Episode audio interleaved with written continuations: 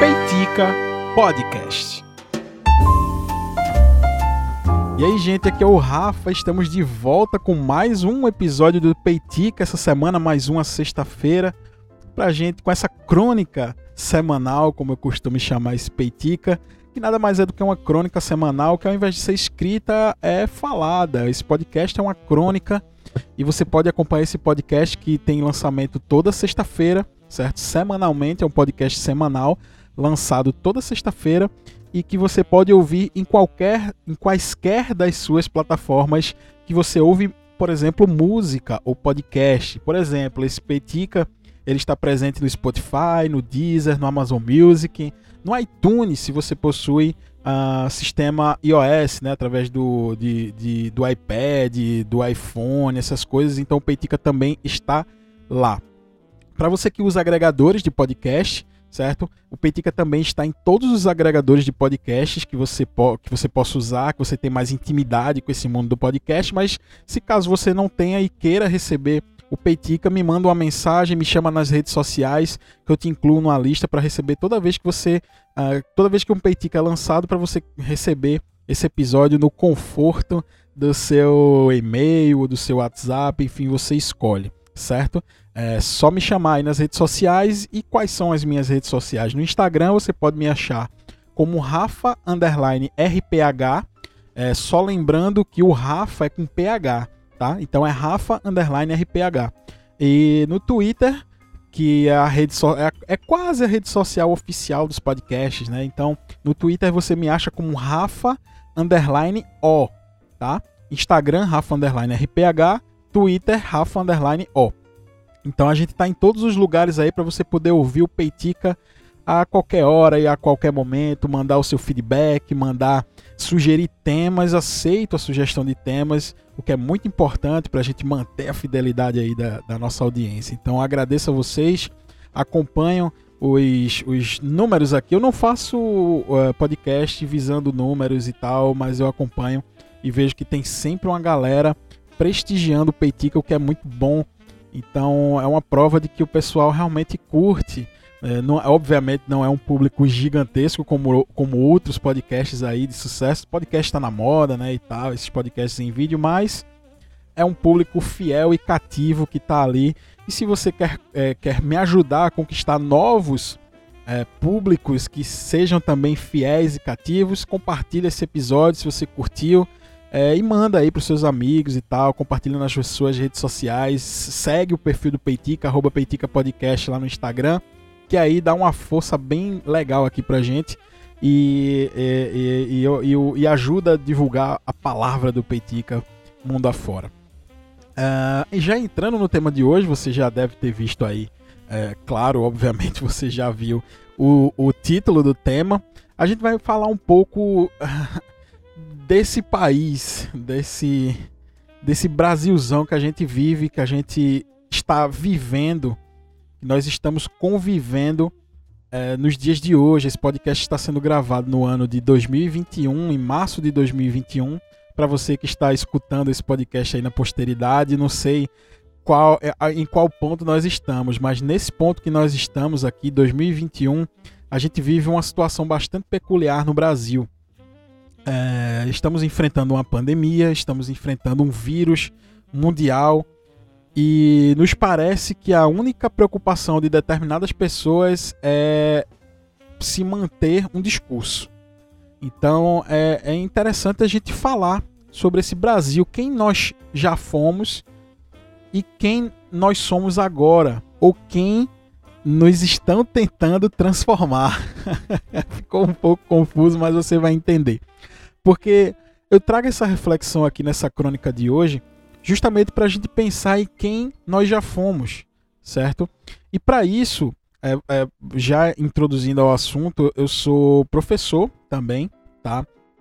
Eu também sou professor, eu sou, tenho uma formação em ciências humanas, ah, leciono história, leciono filosofia, leciono sociologia ah, numa escola ah, aqui da minha cidade e trago esse podcast é, por conta de algumas reflexões que eu tive essa semana junto com os meus alunos.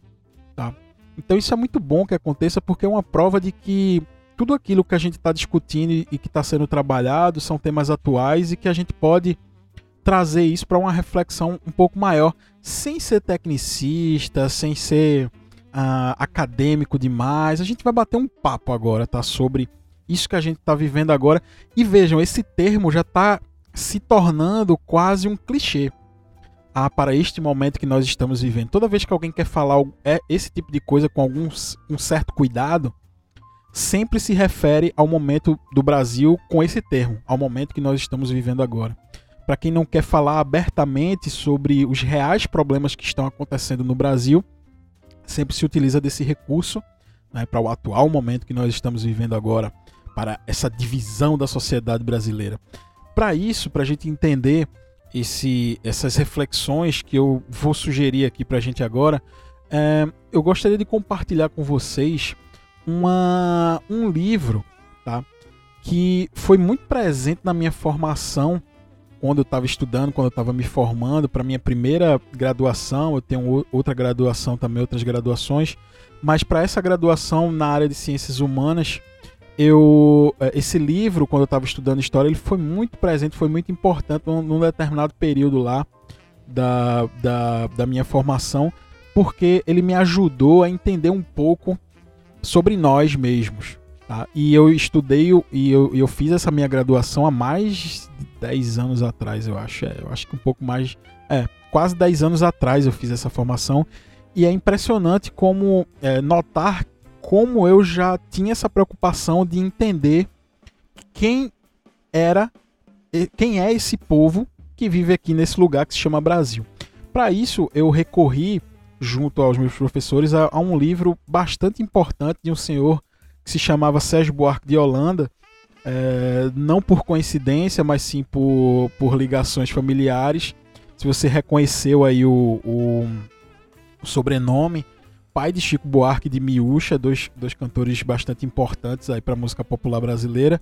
Sérgio Buarque ele foi um sociólogo, um pensador que marcou a história do Brasil através dessas reflexões que ele trouxe é, sobre nós, sobre o nosso povo, sobre a formação da, da nossa personalidade enquanto nação.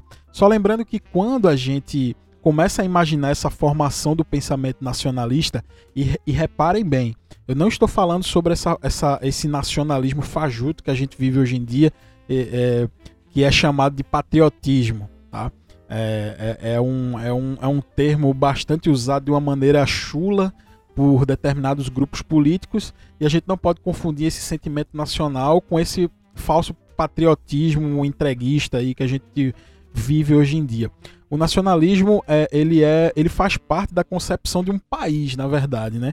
Então, quando o Brasil se torna independente, a partir do primeiro reinado, é, mais é, veementemente a partir do segundo reinado, começa a se pensar nessas características, quem nós vamos ser, tá? Agora que nós nos desprendemos de Portugal, quem é que nós vamos ser agora? O que é que nós vamos ser? E aí, a partir de é, Pedrinho II, né, é, ele começa a desenvolver a arte, inclusive, né? A arte, a cultura, a desenvolver os pensamentos, eh, desenvolver a literatura, e a partir daí se começa a, a, ter uma identidade nacional agora parte da, da metrópole, né? Que nos colonizou e etc, etc. Esse papo todo aí que você já deve ter visto na escola. Uma das coisas que me chama a atenção, certo? Nessa reflexão, e nós já vamos chegar no, no que a gente vive hoje, é que um dos capítulos lá do, do livro. Uh, eu, eu acabei não falando o nome do livro, né? Mas é, Raízes do Brasil, tá? Eu tô falando de Raízes do Brasil do Sérgio Buarque de Holanda, que é um livro assim fundamental para você entender quem nós somos como nação, né? Então, num dos capítulos da, lá desse livro, do Raízes do Brasil, é, Sérgio Buarque ele começa analisando a sociedade ibérica como, como um todo, né? Da Península Ibérica, Espanha, Portugal, mas a Portugal, porque enfim foram eles que nos colonizaram.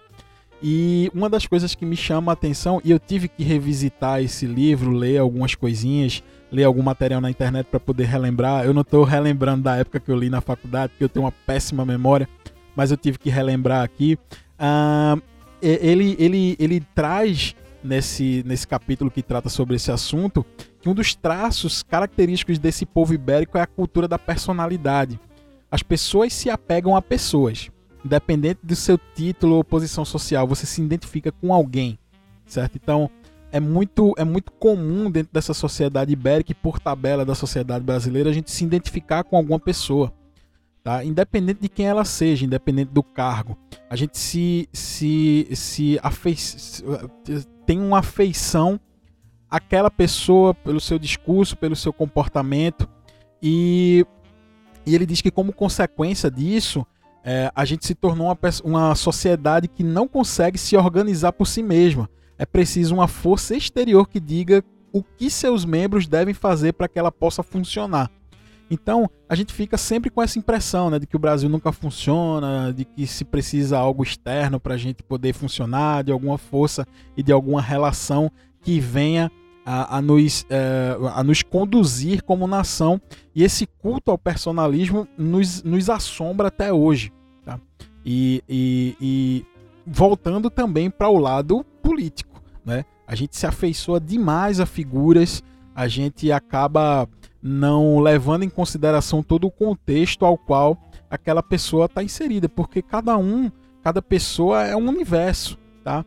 Quando a gente se afeiçoa a determinada pessoa pela, pelo simples fato da sua da, da, da sua persona, da sua figura, da sua persona, a gente acaba não se aprofundando para gente a gente dar, dar continuidade aquilo que a gente imagina que seja uma pessoa no seu nível mais complexo de existência, certo? Então, é, o Sérgio Buarque começa a fazer essas, essas reflexões, tá? E isso só lembrando que é analisando a sociedade como um todo, tá? Uma outra característica que a gente, que a gente nota também no livro, e essa é a última que eu vou trazer para o podcast não ficar tão chato, é a cordialidade do homem, certo? Da sociedade é, na formação do Brasil. Ele diz o seguinte, que a palavra... E um, e um detalhe, ele não usa a palavra cordial no sentido de, de, de uma pessoa ser cortês, ser educada. Ele usa é, no, no cerne da palavra, cordis em latim, que significa coração. Tá? É, uma, é, são, é uma sociedade que é muito guiada pelas emoções e a gente vê o reflexo disso dentro do, de um contexto político, eleitoral, democrático, em que a gente sempre leva em consideração a questão da emoção. Não, na, na última hora é, a gente vai ter uma virada aí de pensamento para a gente imaginar que a gente sai dessa situação, enfim, e a gente sempre aposta nessa nesse coração do povo brasileiro. Então, nós somos um povo que acredita muito numa personalidade, que tem uma afeição muito forte, um culto propriamente dito a personalidade e também uma sociedade que se guia muito pelas emoções, segundo Sérgio Buarque de Holanda. Isso é uma característica importante, tá? Porque isso, isso nos traz uma, uma, uma reflexão sobre quem nós já fomos. Um povo cordial, um povo amoroso, um povo que se preocupa com o próximo, um povo que, que usa o, o cordis, né? o coração. E hoje é, é um pouco diferente do que a gente vive aqui. Nós estamos mergulhado numa, numa, mergulhados numa onda de ódio ao qual eu faço uma reflexão todos os dias. Essa, esses dias é, eu, eu voltei a usar o Facebook, fazia mais de quatro anos, quer dizer, quatro anos não, faz quase quatro anos, três anos para ser mais preciso, que eu não acessava o Facebook. Eu só mandava umas postagens lá, postava e saía para divulgar um podcast, para postar alguma coisa lá, alguma foto mas eu não, eu simplesmente não rolava o feed do Facebook. E é impressionante como eu tenho a impressão de que aquilo parou no tempo. Tem pessoas discutindo mamadeira de piroca, tem pessoas discutindo é, Lei Rouanet ainda, tá? E eu, e eu fico refletindo, é, naquela época, 2017, 2018, eu estava imerso nessas discussões, nessas discussões vazias que só me faziam mal que me transformou numa pessoa que não é essa pessoa cordial e amorosa, certo? Que usa o coração uh, para tratar o próximo. E, e, só lembrando o seguinte: é, existe, um, existe uma dualidade desse, dessa característica do Brasil, né? Ser cordial, usar o coração, é, é, reforçar essa paixão por determinada coisa pode ser uma característica boa, mas também pode ser usada para outros lados também. E é essa reflexão que eu quero fazer nessa crônica de hoje. É, o que foi que nos tornou ser da maneira que nós somos hoje? É, só lembrando que o Brasil não é uma ilha quando a gente fala sobre isso. Tá? O Brasil não é uma ilha, nós somos frutos de, um, de, um, de uma característica e de uma personalidade que, que é importada. Tá? É, no podcast anterior a gente falou muito sobre teoria da conspiração, essa coisa do cristianismo e tal, dessas conspirações, dessas, dessas místicas conspirólogas e tal. E a gente viu, também eu falei sobre isso, que isso era uma coisa importada dos Estados Unidos, de um grupo que anda com um chapéuzinho de papel alumínio é, disseminando essas teorias malucas e isso acabou chegando no Brasil. Esse comportamento um pouco mais agressivo da sociedade, quando se discute principalmente política, também é, um, é uma coisa importada. Tá? Não é uma característica que nasceu aqui no Brasil. Esse ódio ele é importado. Tá? Tem muito das nossas características nesse ódio, nós transformamos muito, nós cara nos caracterizamos muito quando esse ódio entra dentro dessa sociedade aqui ao qual nós estamos inseridas, inseridos, mas é, esse ódio ele vem de fora, é um projeto político, tá? Tem um livro importante, eu não lembro o nome do autor, mas, tem, mas o título do livro é Ódio, uh, Ódio como Projeto Político, algo assim. E até tem um prefácio do Gregório do Vivier, uh, eu já li o, o, o, livro, é muito bom. Então é o ódio, desculpa, é o Ódio como Política, o nome do livro. Muito bom, muito interessante o livro que nos traz essas reflexões de que sim, o ódio está sendo usado é, como objeto político para dividir e para demarcar bem posicionamentos. E é isso que a gente observa nas redes sociais. Tá? É, um outro livro que eu quero trazer também para vocês. É, eu estou despejando um monte de, de, de, de obras aqui, como reflexões e como sugestão de leitura. Tem um livro de uma autora que se chama Susan Sontag, ou Susan Sontag, não sei. Se escreve Sontag. O nome do livro é Diante da Dor dos Outros. Eu também li, eu não li esse livro todo, mas eu li um trecho do livro que me interessava, um capítulo em específico, e ela traz uma reflexão sobre uh, o, a exposição massiva da mídia em relação a cenas de violências e de sofrimento, da dor dos outros. Ela começa explorando, na verdade, a imagem através da fotografia, tá? Então, é é, é, é, ela analisa através da fotografia, mas depois se abre, um, se abre para nós essa reflexão de que, na verdade, a gente começa a dar uma atenção muito grande para esse tipo de mídia que explora a cena de violência e de sofrimento, certo? Então, uh, uh, meio que uh, se cria uma espécie de apatia com essas imagens, como se fosse algo rotineiro, algo do nosso dia a dia eu percebo isso é, que, que, que começa a ser explorado por jornais sensacionalistas, apresentadores sensacionalistas, canais de YouTube. Então é, começa a se fomentar um ódio gigantesco por algo que não é algo corriqueiro. Tá? No Brasil, e, e, e vejam bem o que eu vou falar agora, o Brasil é um país muito, mas muito violento. O, o Brasil é um país que se mata com números de guerra, tá? Como se a gente tivesse em guerra com nós mesmos, em, em conflito. Mas não é comum a gente imaginar que vendo um vídeo atrás do outro, certo? De pessoas que reagem a assaltantes e se dão bem, de que aquela é a tônica, tá? Normalmente a pessoa que tem uma arma de fogo e vai reagir, ela está em, em numa situação de desvantagem porque é pega de surpresa. Então eu percebo que ah, tem vários canais no YouTube, ladrão se fudendo, enfim, tem um monte de canal no YouTube que explora demais essa imagem da reação do povo diante da cena, da, da cena de violência. Então pessoas são exaltadas, é, ah, teve, teve uma mulher até que reagia a um assalto na frente de uma escola que ela se tornou deputada como se isso fosse algo a ser copiado. Sacar uma arma na frente de uma escola é, com crianças e meter bala no bandido, assumir esse risco, ali deu certo, tá? É, aí você me diz, é, e era para fazer o quê? Deixar. Enfim, isso dá uma, uma discussão gigantesca e longa sobre a atitude, mas aquilo foi bastante temerário em relação às crianças que estavam ali. Tá? E aquilo não é algo que é comum de se acontecer. O comum é que a pessoa que está em desvantagem é, ela seja agredida primeiro, quando ela, quando ela tenta reagir, por exemplo, a um assalto.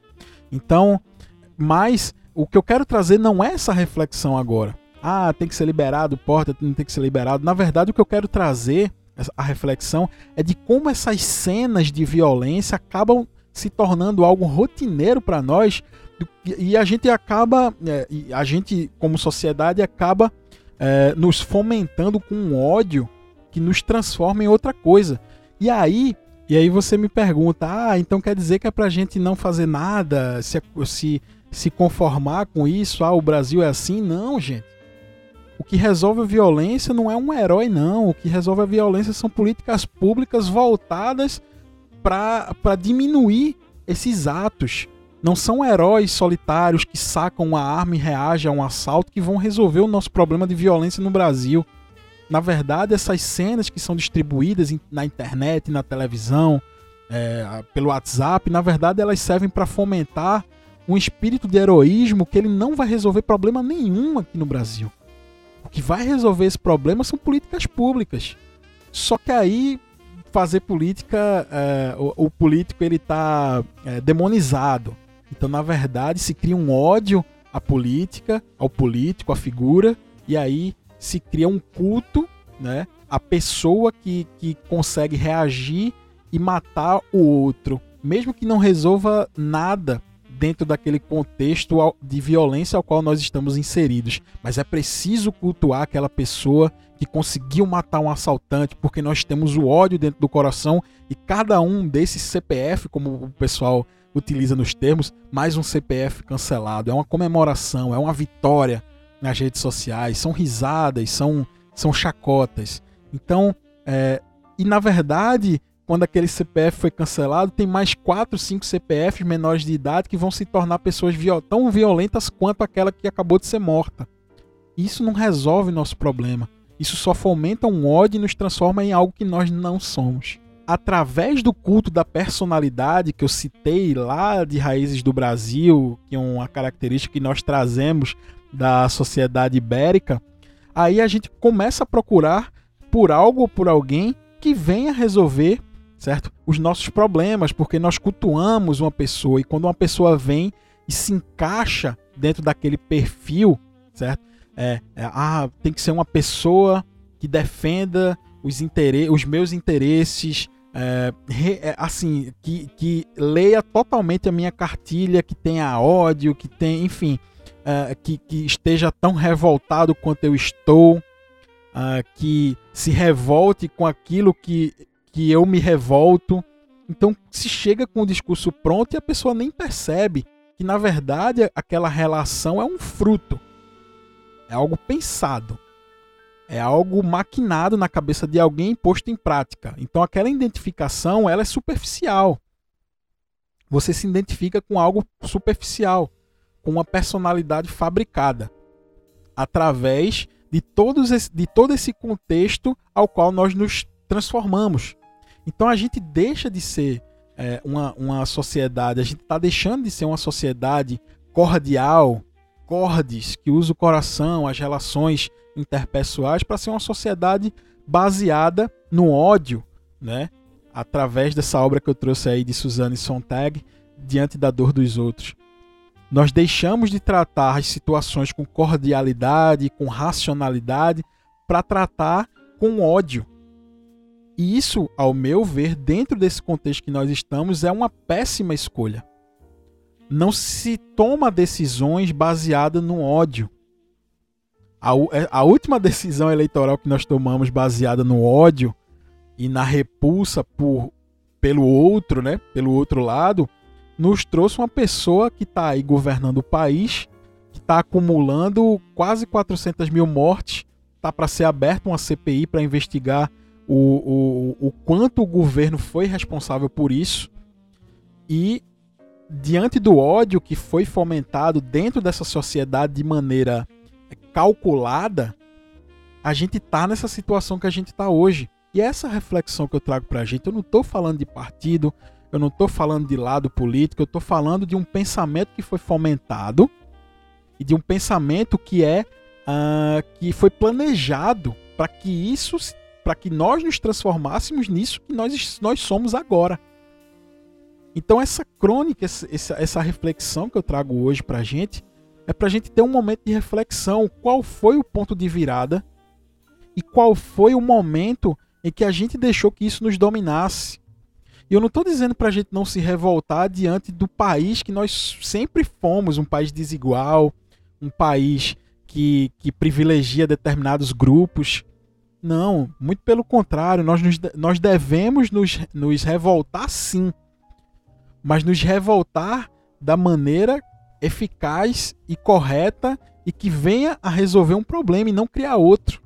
O ódio não é uma solução, o ódio é um problema. A gente precisa ser uma sociedade racional, precisamos usar da nossa racionalidade. Imaginem, tem líderes religiosos fazendo arminha dentro da igreja.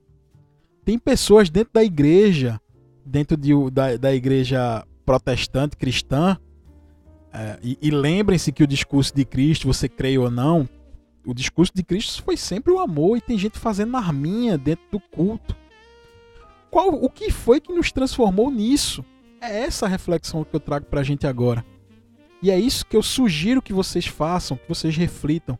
Porque enquanto a gente não entender como foi que nós chegamos até aqui, a gente não vai saber como sair daqui.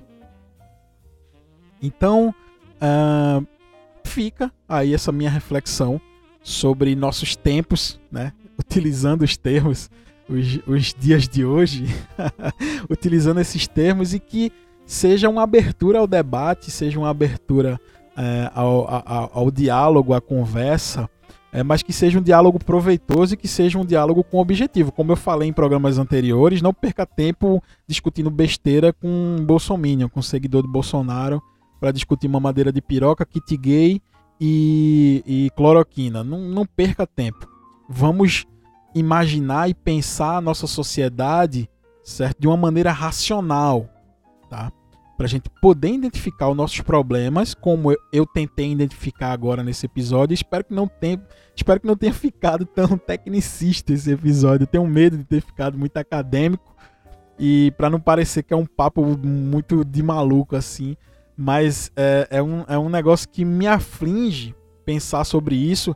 E essas reflexões eu tenho dentro da sala de aula com os alunos e acabou me afligindo tanto que eu tive que trazer aqui para o podcast. Afinal, esse é o meu divã que fica disponível, é um divã que não é particular, que fica disponível aqui nas redes, no Spotify, enfim, nas plataformas de streaming.